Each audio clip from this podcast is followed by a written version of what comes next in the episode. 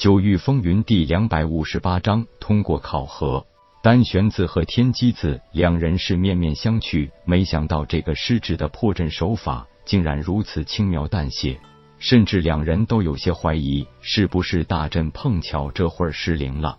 对于风不归，两人可是十分了解的。现在年纪还不满二百，已经达到了化虚境后期，这也算是整个紫极域千万年难见的奇才了。尤其是对阵道造诣，估计现在已经不在其师尊当日之下了。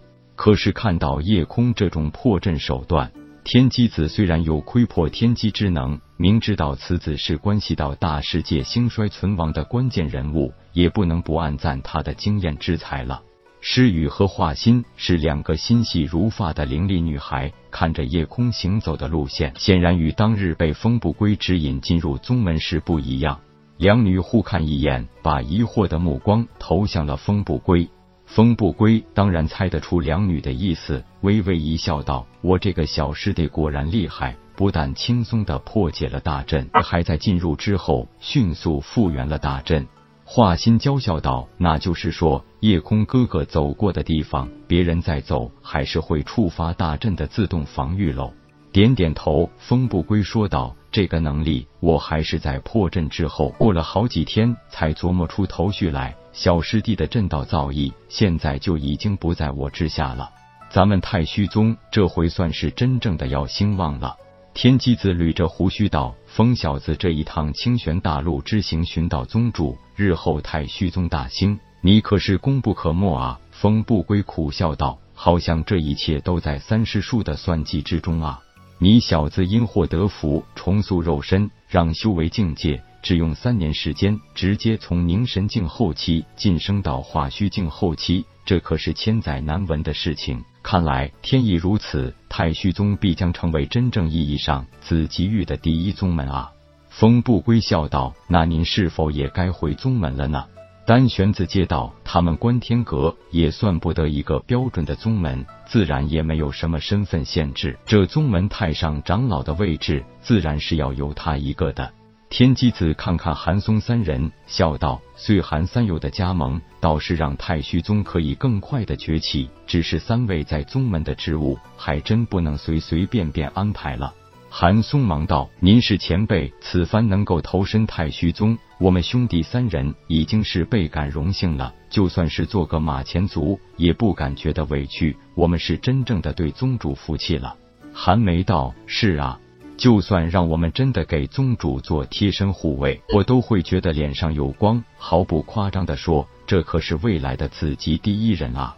韩主老脸一红的说道：“虽然我不知道宗主动用了那件法宝后是否会有什么反噬，但是当日宗主那种云淡风轻的气度，我韩主已经佩服的五体投地了。”笑一笑，天机子道：“那颗珠子呢？”就是我师兄早年得到的一件至宝，名唤混元珠，乃是上古混元尊者遗留，其中包含有混元尊者所有的传承。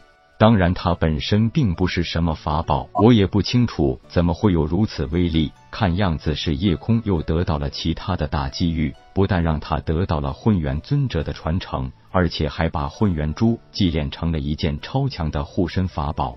风不归解释道：“这点我听铁牛等人说起过，师弟他是意外的把一个混沌空间与混元珠完全熔炼成一体。现在这个混元珠和混沌空间不但成为一体，而且也与师弟自身完全同化。自从进入凝神境，也就可以分合自如了。”天机子感慨道：“真是造化，大造化呀！”就这个说几句话的功夫，夜空已经飞速走到了五大峰中间的太虚主峰脚下。